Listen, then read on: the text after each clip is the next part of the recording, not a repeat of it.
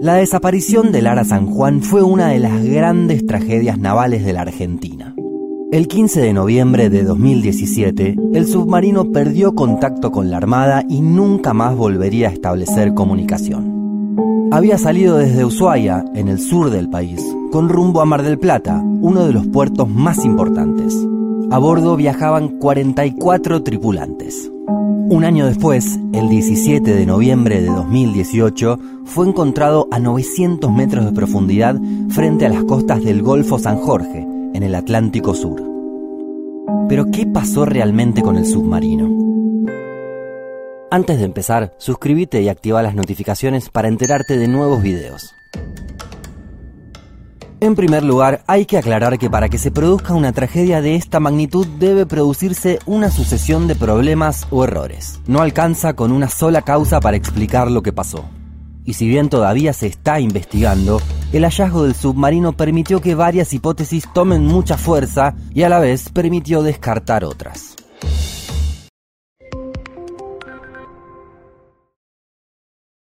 Bueno, regresamos nuevamente con nuestro programa Conciencia Pública por el U14 Radio Provincia. Y como ya lo habíamos prometido en, la tanda anterior, estamos con nuestro primer entrevistado, que para mí es un honor, es un placer porque lo conozco de hace un tiempo eh, y hace poco hemos instalado conversación, pero es una persona que que admiro, es una persona que conozco y, que miro sus escritos, sus opiniones a través de las redes sociales, a través de los distintos medios de comunicación, y lo voy a presentar. Y me voy a tomar el atrevimiento de leer porque es, es muy importante la persona que vamos a entrevistar, más allá de su, de su humildad eh, como ser humano.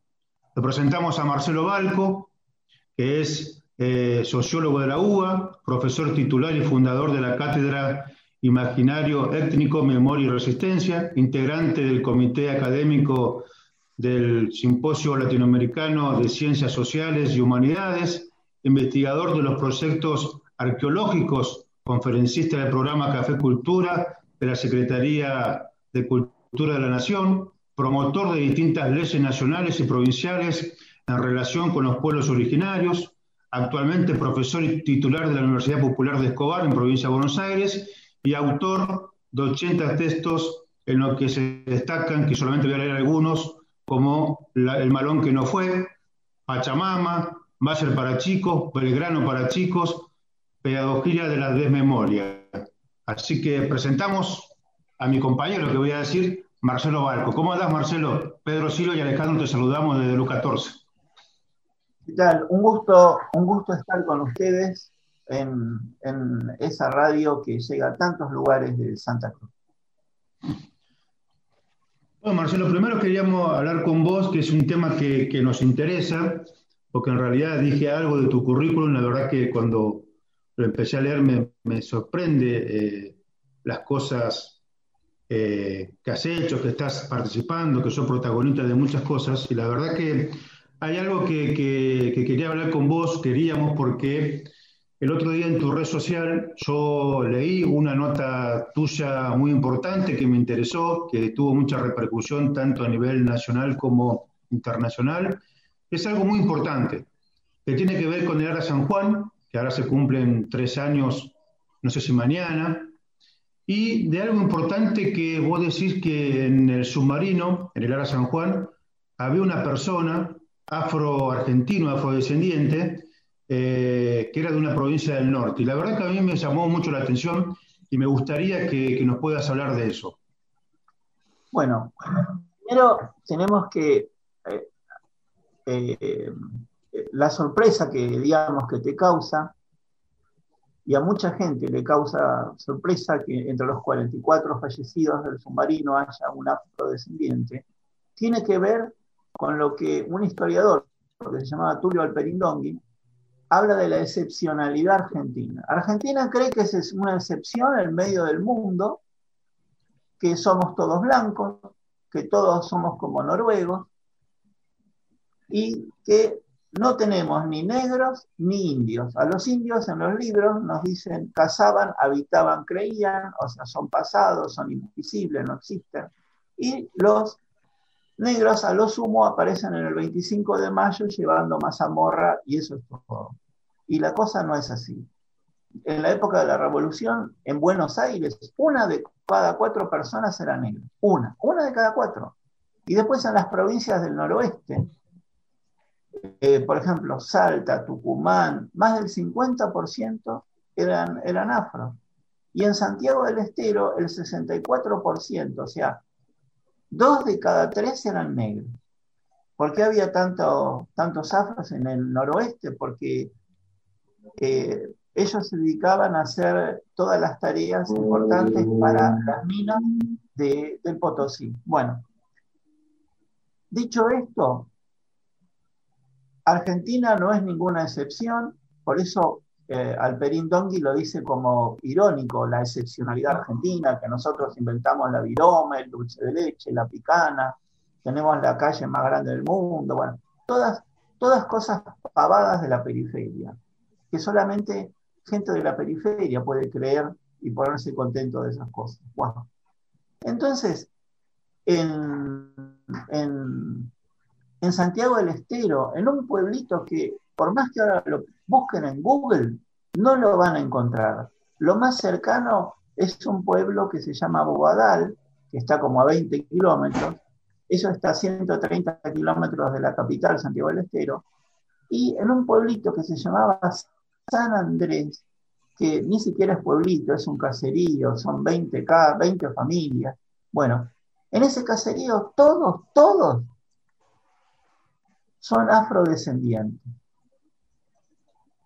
En ese lugar, en su momento, en las guerras de la independencia, había pasado Belgrano y había convocado a los varones, les había dicho que si se enrolan en el ejército, él los declaraba libertos y les iba a dar las tierras que estaban ocupando. Bueno, terminada la guerra de la independencia, los que sobrevivieron volvieron a ese pueblito y de ese pueblito nace un chico que se llamaba David Melián, y, que los oyentes de Santa Cruz presten atención a esto.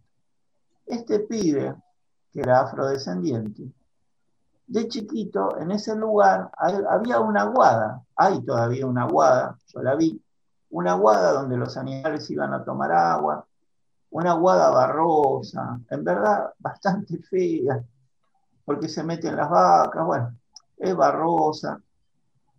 Y ahí, en esa guada, este pibe juntó un montón de botellas de gaseosa vacías, ¿no? Y no sé cómo las ensambló y se hizo una balsa. Y él navegaba, navegaba y, y soñaba, siempre soñaba con el mar. Como dice el poeta Nicolás Guillén, en ese mar abierto, azul, democrático, gigante, en fin, el mar, como dice el poeta. Y él ahí aprendió a nadar también, en ese agua barrosa, estoy seguro que ninguno de los oyentes de, de, la radio se metería, se metería a nadar. Yo tampoco. Pero ahí él aprendió a nadar y tenía su balsa como, como la, canción de Lito Nevia, construiré mi balsa y me iré a naufragar. Y el pibe ahí aprendió eso. Y siempre soñó con el mar. Cuando ya era más grande, de hecho, eh, él estudió ahí en la escuelita, una escuelita de esas chiquitas que tienen tres aulas, que meten varios grados en, un aula, bueno. Y el pibe, cuando ya era más grande, en un lugar en donde no hay ningún tipo de salida laboral, el pibe se metió en la marina. Era un pibe muy, muy despierto, porque hizo el curso de sonar, él era el que manejaba el sonar en el submarino en el momento del naufragio, el, 15 de noviembre del año, hace tres años, en el año 17. Y el chico, bueno, se alistó en la marina y conoció el mar, el mar verdadero y navegó. Todos sabemos que desgraciadamente el submarino se hundió. Y ahí tenemos lo que pasó en el gobierno macrista. Porque esto no es cuestión de que, ay, si sos ginerista, no sos ginerista, no, no. Esto es una cosa de la realidad, de la verdad, de la verdad. ¿Qué pasó cuando se hundió el submarino? La Marina prácticamente de inmediato supo qué pasó y supo dónde estaba. Pero el, gobierno de Macri no sabía qué hacer, hizo una antología del mamarracho. Empezaron a deslizar con periodistas amigos, esas fake news que le dicen ahora, la falsa noticia. Empezaron, dijeron, escuchen esto por favor los oyentes, dijeron que los tripulantes del submarino eh, habían subido a un pesquero chino que no le andaba la radio y por eso no se comunicaban, y que el pesquero los llevó a China, por eso no hay noticias. Otros decían que el, submarino fue a la deriva y llegó a una isla. Nadie, nadie decía qué isla llegaron. Después, eh, o sea, bueno, dijeron todo tipo de cosas terribles que a, los familiares de los 44 tripulantes les despertaban esperanzas y se las mataban con otra Fab News y otra y otra y otra. Finalmente, pasado un tiempo tan largo, más de un año, ya todos sabían que no hay ninguna esperanza. Entonces los familiares desesperados para que se encuentre el submarino y para que no se olvide todo, como acá en Argentina nos dedicamos al olvido. Por eso yo tengo un libro que se llama Pedagogía de la Desmemoria, porque hacemos un catecismo de la amnesia, un culto, un culto al olvido. Entonces, así como se olvidaron de Malvinas, por ejemplo, y de tantas cosas, o que dicen que no son 30.000 los desaparecidos, bueno, en fin. Entonces, los familiares que hicieron, empezaron a recorrer despachos. Durante semanas se encadenaron en invierno a la Plaza de Mayo para que el presidente Macri los atienda. Bueno, fueron al Congreso, eh, otros fueron a la base, al apostadero naval de Mar del Plata. La cuestión, eh, ahora se sabe que incluso espiaban a, el, el Estado espió a los familiares, para que cuando se encontraran con Macri él supiera qué, de qué hablaban, qué le iban a, decir. Bueno, imagínense este, qué, qué, bochorno, qué vergüenza, siempre olvidando el dolor de las personas, haciendo caso omiso a eso. La cuestión es que consiguieron, con todo eso, con el encadenamiento a Plaza de Mayo, bajo la lluvia, yo, yo los vi, y consiguieron finalmente que los empiecen a buscar. Contrataron buques oceanográficos. Lo interesante es que esos buques eh, cobran en dólares por día. Y casualmente, casualmente, el último día del contrato encontraron al submarino. O sea, cobraron todo lo que podían cobrar. claro. Cobraron todo lo que podían cobrar. Ahí me imagino hubo, no, no la empresa, sino hubo mucha gente que estuvo mordisqueando, me imagino. Entonces, en el año, al año del naufragio del submarino, en el 2018, la provincia de Santiago del Estero hizo unas jornadas, llevaron cientos y cientos de estudiantes al pueblito, en, micros, ¿no? Al pueblito donde había nacido David Melián, me, convocaron a mí para dar un seminario sobre el tema de la invisibilidad, la invisibilidad de lo que existe, de lo que es visible, de, de, todo esto que estamos diciendo. Y fue muy conmovedor ver el pueblo de este chico, va, eh, caserío, conocer a su familia, conocer esos corrales de cabras con esos palitos así, todos raquíticos, un lugar, un lugar muy desértico, y, esa guada, la guada donde el pibe hizo la balsa de, la balsa de botella de gaseosas y aprendió a nadar.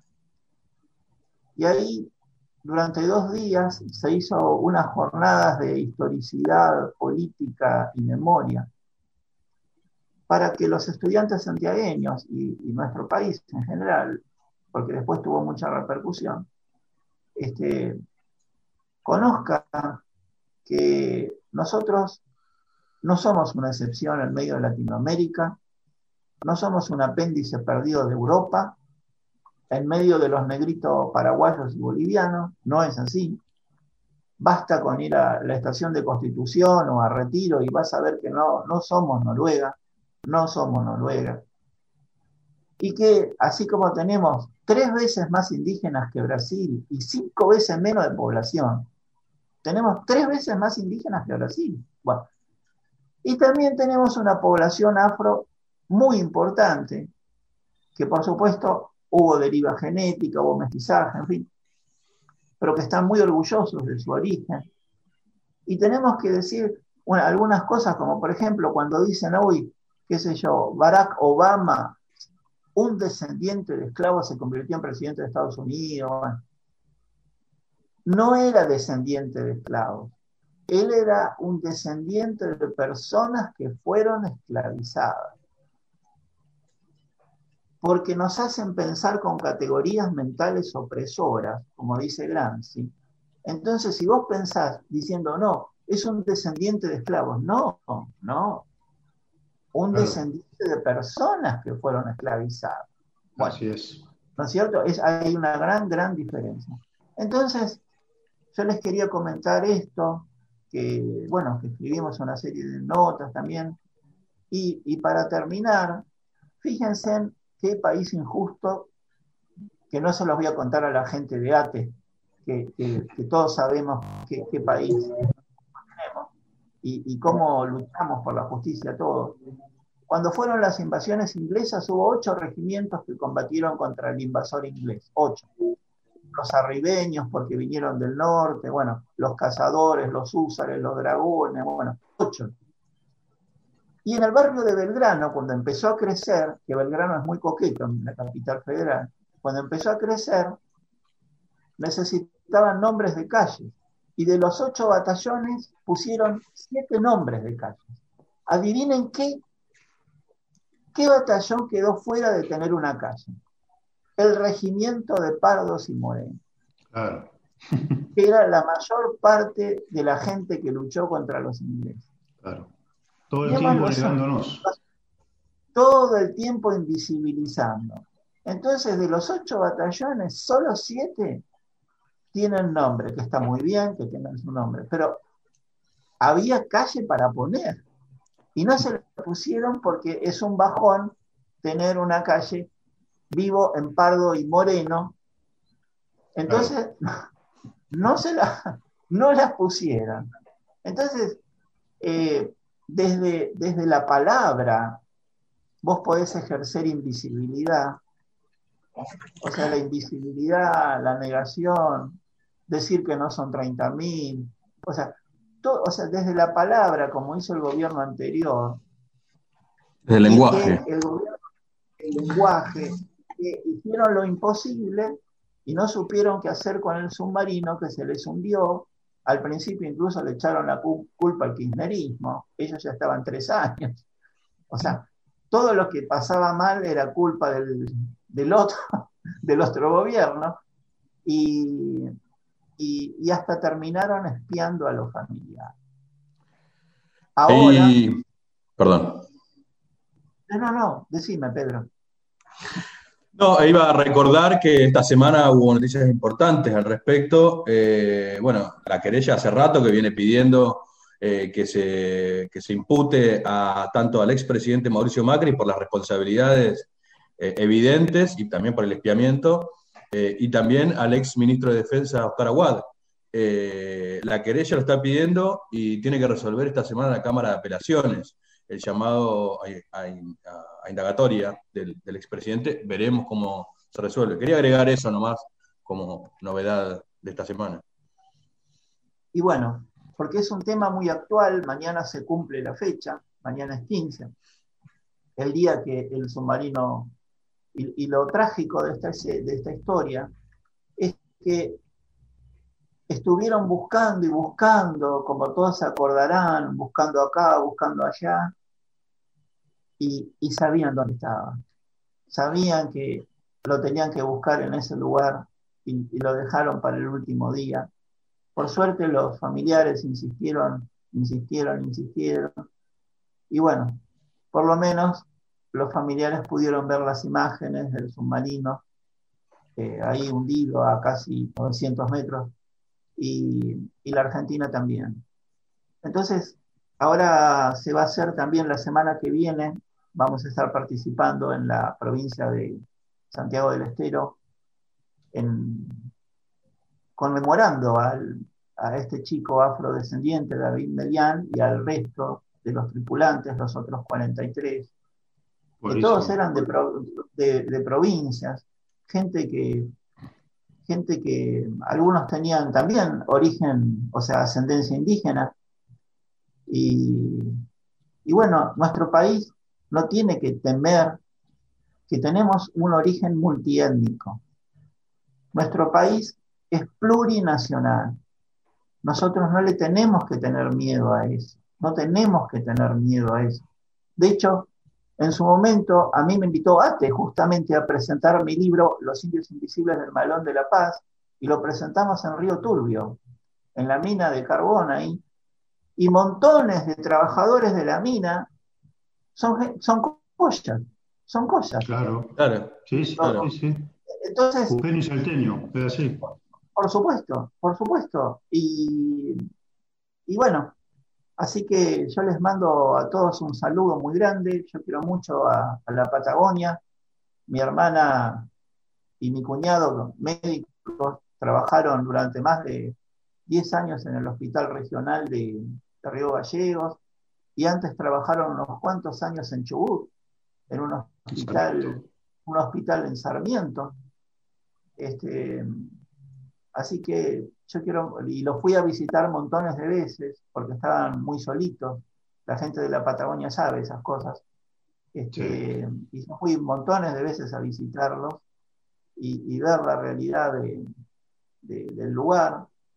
Entonces, eh, un saludo grande a la provincia, a ese viento del oeste que es incesante. y bueno, a su disposición, por supuesto.